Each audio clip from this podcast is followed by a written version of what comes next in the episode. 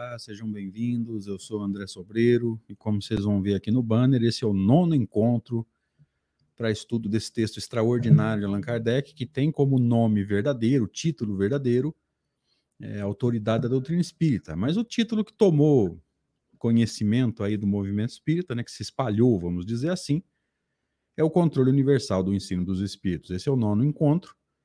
E eu quero começar agradecendo né, a, o feedback dos amigos aí, o número de, de, de, visualizações, né? não que a gente esteja preocupado com o número, mas pelo menos a gente sabe que tem uma galera que está afim de estudar, que está acompanhando. E, enfim, obrigado de coração a cada um de vocês que tem acompanhado esse estudo, que tem divulgado, que tem passado para frente. Então, se você puder, querido, caso não tenha feito ainda, se inscreve aí no canal, é, ajuda a gente aí a, a fazer com que o canal cresça, não por interesse pessoal, mas para ficar cada vez mais fácil das pessoas encontrarem Kardec, no nosso caso aqui no YouTube, né? Deixa o seu joinha aí no, no, no, no vídeo. Compartilha essa, essa, essa playlist, tá? Que assim que terminar, é, eu vou postar no, no Facebook o link da playlist com todos os vídeos. Esse é o nono, mas não estamos nem na metade ainda, vai ter um bom tempo pela frente ainda mas é, compartilhe a playlist, não só o, o, o vídeo, para que as pessoas possam estudar na sequência, né?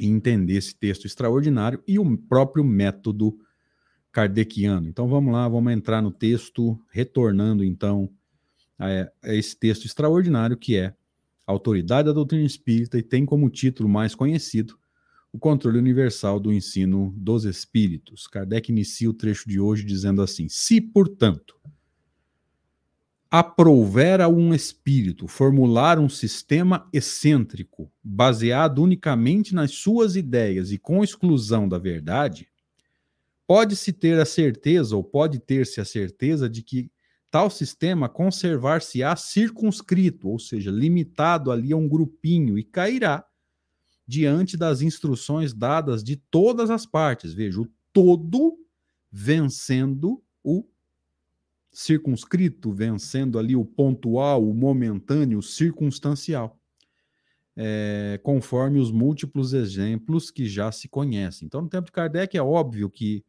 isso aconteceu, né? Muitos, muitas teorias, muitos sistemas, né? espíritos sistemáticos se manifestando à torta e à direita. A gente sabe, por exemplo, da obra de Rusteng, mas há muitos outros exemplos que poderiam ser citados aqui.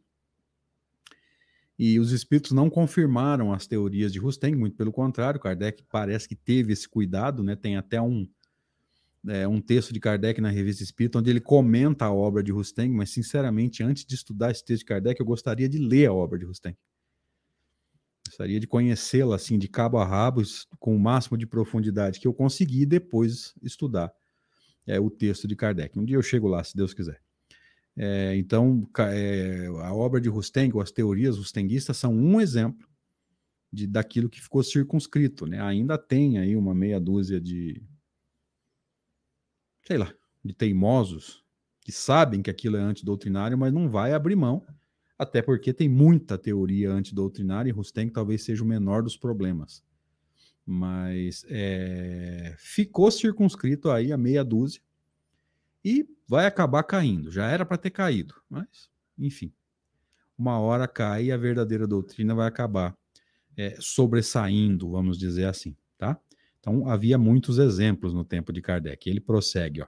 Foi essa unanimidade, foi esse todo filtrado em busca da verdade que pôs por terra, que derrubou todos os sistemas parciais que surgiram na origem do espiritismo. O que ele está dizendo com parciais? É ali, é momentânea, circunstancial, né? É pontual na linguagem moderna, né? Usa-se muito esse termo, pontual, e às vezes a gente não sabe o que, que é. Pontual é necessidade de momento, é momentâneo, é circunstancial, é relativo à circunstância. Quando cada um explicava a sua maneira os fenômenos. Vamos lembrar aqui que a maior parte desses sistemas aqui de tentativa de explicação, Kardec cita e desmente no quarto capítulo da primeira parte do Livro dos Médios, que ele deu o nome de Os Sistemas, e nós comentamos isso tudo lá no estudo do Livro dos Médiuns, lá na Rede Amigo Espírita, nossa parceira, né? Um dos nossos. Um, nossa maior parceira, vamos dizer assim. Tá? Zé e eu, a gente está sempre trocando aí, um ajudando o outro, e peço a Deus que que ajude muitos é Aparecido, a Rede Amigo Espírita, tá? Então, ó, quando cada um explicava a sua maneira o fenômeno, uns desmentiam, né? É, o, a negação absoluta, não, não aconteceu nada, você teve uma vertigem, é, foi charlatanismo, foi manipulação, não, o outro admitiu o fenômeno, mas não admitia a intervenção dos espíritos, não tem um sistema materialista, enfim, sistema ali o que não falta, né? E antes que se conhecessem as leis que regem as relações entre o mundo invisível, desculpa, o primeiro mundo visível e o mundo invisível. A principal dessas leis a gente sabe, o perispírito. Ou seja, se o espírito precisa de matéria para agir sobre matéria, ele tem um envoltório que é uma forma de matéria porque o perispírito é formado por fluido e fluido é matéria. Talvez a principal lei seja essa. Eu, particularmente, considero, embora seja uma opinião pessoal, que a principal lei seja essa. Essa, a base em que nos apoiamos quando formulamos um princípio da doutrina, ou seja, não é numa revelação solta. Se não acontecerem novas revelações a respeito daquele assunto, as revelações espontâneas. Lembre-se desse detalhe, tá, gente? A revelação acontece espontaneamente. Kardec usava a evocação para comprovar o princípio. Então, se, se, um princípio era revelado é, por um espírito, não vinha na universalidade, mas passava no critério da lógica, do bom senso e da concordância com o já estabelecido, Kardec buscava a evocação para confirmar aquele princípio, tá? Não é porque esteja de acordo com nossas ideias que o tomamos por verdadeiro. Aqui, que pena que eu não grifei esse pedaço. Kardec não se coloca como dono da verdade. Vamos ler de novo com calma. Não é porque esteja de acordo com as nossas ideias que o temos por verdadeiro. Ele não era esse egocêntrico que acha que tudo que faz sentido para ele é verdade absoluta. Só porque ele conseguiu entender a teoria não pode ser desmentida. A teoria é seríssima, não é assim. É assim que começa o processo de fascinação, porque o espírito fala alguma coisa para o médium, o médium acredita, ou seja, faz sentido para ele. Aí ele fala: Nossa, descobri a verdade, vou renovar a ciência, vou renovar isso, vou ser o reformador daquilo. Gente, se não é porque faz sentido para mim, não é porque faz parte aí, ou faz sentido dentro do, da minha lógica, que é uma verdade absoluta. A gente não pode ter essa pretensão, e Kardec discute isso lá na introdução do Livro dos Espíritos. Se eu digo assim, é, faz sentido para mim, portanto é verdade, eu estou colocando esse, o meu conhecimento como é, o padrão de comparação da verdade. E nós não temos esse direito. E ele prossegue. Ó não nos arvoramos absolutamente em árbitro supremo da verdade e a ninguém dizemos crede em tal coisa, porque somos nós que vos dizemos. Então, repito, Kardec nunca se colocou como dono da verdade, ele nem se coloca como figura central da terceira revelação. Ele centraliza a primeira revelação em Moisés, a segunda em Jesus e diz que a terceira não gira ao redor de uma pessoa, porque a revelação é dos espíritos. Então veja que se nós, nós não temos como é, o padrão de filtragem da doutrina espírita, aquele que nós costumamos chamar de codificador, embora a gente já tenha entendido que codificar é, não é bem o trabalho de Kardec, que codificador e codificação não fazem jus à missão de Kardec, mas como o termo já está consagrado, é, a gente acaba deixando por isso mesmo. Mas é, a gente não tem como codificador ou criador da doutrina espírita um egocêntrico que acha que é o dono da verdade. E ele vai prosseguindo. Nossa opinião não passa aos nossos olhos de uma opinião pessoal, que pode ser verdadeira ou falsa, visto não nos consideramos mais infalível do que qualquer outro. Tanto que, em alguns momentos, na construção da doutrina espírita, fica muito claro que ele mudou de opinião. O caso das, da, da possessão, lá na revista espírita de dezembro de 63, é um caso clássico. Ele admite ali que ele havia dito que não existia possessão e mudou de ideia. Embora ele mude o sentido da palavra possessão. Mas isso aí é um outro assunto. Também não é porque um princípio nos foi ensinado que para nós ele exprime a verdade, mas porque recebeu a sanção da concordância. Opa! Então não é porque Kardec concordou ou porque chegou para ele a teoria que ele vai dizer que é verdade. Então veja que ao receber a, a teoria e passando pelo crivo da lógica, do bom senso, da lógica rigorosa e da concordância com o já estabelecido, ele vai atrás da confirmação. Como? Confirmação era dada através de evocação, ou seja, vai à casa de outro médium, evoca outro espírito, às vezes evoca o mesmo espírito que tinha feito lá a primeira revelação, e pergunta: como é que funciona isso aqui? É isso aqui mesmo? E aí vamos ver o que o outro espírito fala. Como os médios não se conheciam, o segundo a ser usado como medianeiro no, no, no, processo de pesquisa daquele assunto não sabia o que o primeiro tinha produzido. Então não tinha o risco deles do, do segundo estar é, sugestionado pela primeira pela primeira produção, ou pela primeira psicografia ou psicofonia que foi transcrita. Então veja, não havia o risco do segundo estar sugestionado pelo, pela primeira produção. Por isso que é importante os médiums não se conhecerem. Aí nós temos um grave problema. Porque qual é a chance dos médiums não se conhecerem hoje? Se está todo mundo nas redes sociais e pior, publicando a torta e a direito sem a humildade de falar: não, peraí, vou colocar data, vou colocar três testemunhas aqui vou arquivar o texto. Lá na frente, daqui meses ou daqui anos, se a gente descobrir que alguma coisa foi produzida igual, a gente vê se bate na data e aí a gente vai estudar. Havendo concordância, a gente pode divulgar a possibilidade. Não. Hoje a pessoa publica meia hora depois da psicografia. Psicografa das 8 às 9, 9 e meia está no Facebook. Todo mundo tem acesso, todo mundo lê. Quem concorda com a teoria, daí a pouco psicografa um texto igual. Ou com as mesmas ideias. Peraí, ele está sugestionado pelo que ele leu. Então veja, o critério tem que ser sério. Não pode ser essa bagunça que tá. E vamos prosseguindo. Lembre-se, nós estamos no nono encontro. Na posição em que nos encontramos a receber comunicações de perto de mil centros espíritas sérios. Gente, é, quantos textos esse homem recebeu? Mais de mil, ou mais não, perto de mil centros espíritas sérios, ou seja, quase mil centros espíritas sérios.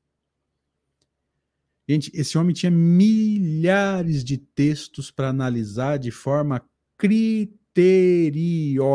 Não é aquela lida que a gente dá que ao chegar no segundo parágrafo você já não lembra mais o que leu no primeiro criteriosa, anotando os assuntos, ó, assunto tal, tá na carta tal, tá no texto tal, tá, catalogando os assuntos para ele saber aonde que ele procura depois, arquivando isso de forma criteriosa para saber aonde procurar. E nós não temos noção do que esse homem fez. Para determinados irmãos nossos, para não falar coisa pior aqui que eu estou segurando a língua, falarem que ele está ultrapassado. Mas vamos seguindo aqui.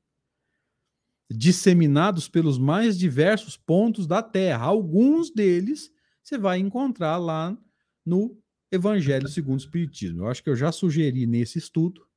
É que são tantos estudos que a gente não sabe onde a gente citou, mas vale fazer um levantamento de, de quantas cidades são citadas no Evangelho segundo o Espiritismo na segunda parte de cada capítulo, nas instruções dos espíritos. Lembra? Texto, é, nome do espírito, cidade e o ano. Então faz um levantamento das cidades, quantos países, mas lembra, aquilo ali não é o todo, aquilo ali é a parte moral só.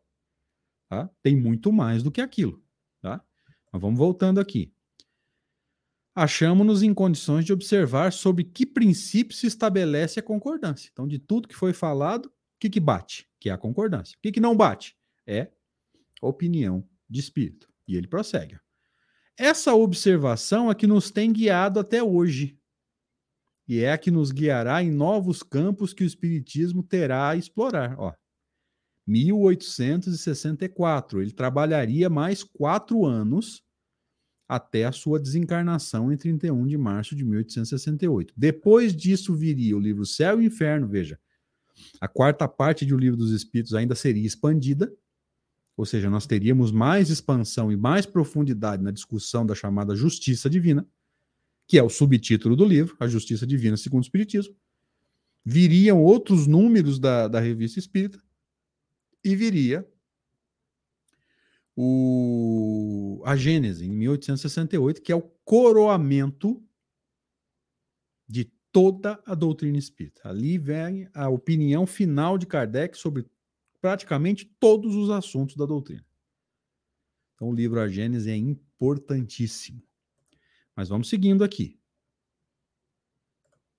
Por quê? Estudando atentamente as comunicações vindas, tanto da França como do estrangeiro, reconhecemos pela natureza toda especial das revelações que ele tende a entrar por um novo caminho e que chegou o momento de dar um passo adiante, ou seja, uma etapa se vencia, como já tinha sido vencido em 1860, e ele vai dizer isso na introdução do, do livro Céu e Inferno, na primeira edição, que o livro dos Espíritos fechava o ciclo de construção da base da doutrina. Aí eu fiquei pensando. Qual o livro dos Espíritos? Porque tem um em 1857, com 501 itens, e um em março de 60, com o 1018 ou 1019, que é o que nós temos. Qual dos dois? Na verdade, são os dois, porque o livro de 501 abre o ciclo e o livro de 1019 fecha um ciclo de três anos onde o alicerce da doutrina foi construído. Então, de 1860 até março, 31 de março de 1869, a expansão das ideias que já estavam em o livro dos Espíritos. Nós discutimos isso na introdução do, livro, do nosso estudo, né, da introdução do livro Céu e Inferno. Então, aqui em 64 abriria uma outra etapa. Essas revelações, feitas muitas vezes com palavras veladas, ou seja, de uma forma velada, de uma forma não escancarar um princípio, hão frequentemente passado despercebidas a muitos dos que a obtiveram. Ou seja, aquele que psicografou, aquele grupo espírita, não percebeu a profundidade do texto que tinha em mãos. Outros julgaram-se os únicos a possuí-las. Ou seja, ele queria um privilégio. O que é o privilégio? Eu tenho uma informação que você não tem. Eu sei o que você não sabe. Eu vejo o que você não vê. Então a gente se coloca como dono da verdade ou alguém que não pode ser contrariado. Por quê? Porque eu sei o que você não sabe. Eu vejo o que você não vê. A gente está sempre querendo se colocar como autoridade. E isso acontecia no tempo de Kardec. Então eu vou encerrar aqui o nono encontro, agradecendo a presença dos amigos mais uma vez e me colocando à disposição, gente. Deixa o seu comentário aí, deixa o seu joinha, se inscreve no canal, mas agora eu quero pedir o comentário. Fala aí o que você achou, eu vou ler o teu, o teu comentário e posso mudar de opinião dentro do que você escrever no seu comentário, porque é, eu a, quero aprender a usar o método de Kardec, de estar atento à repercussão para poder ver aí os argumentos de vocês e talvez ter que mudar o meu ponto de vista. Beleza? Obrigado, gente. Deus abençoe. Até a próxima, se Deus quiser. E obrigado por tudo que vocês têm feito aí com o nosso estudo.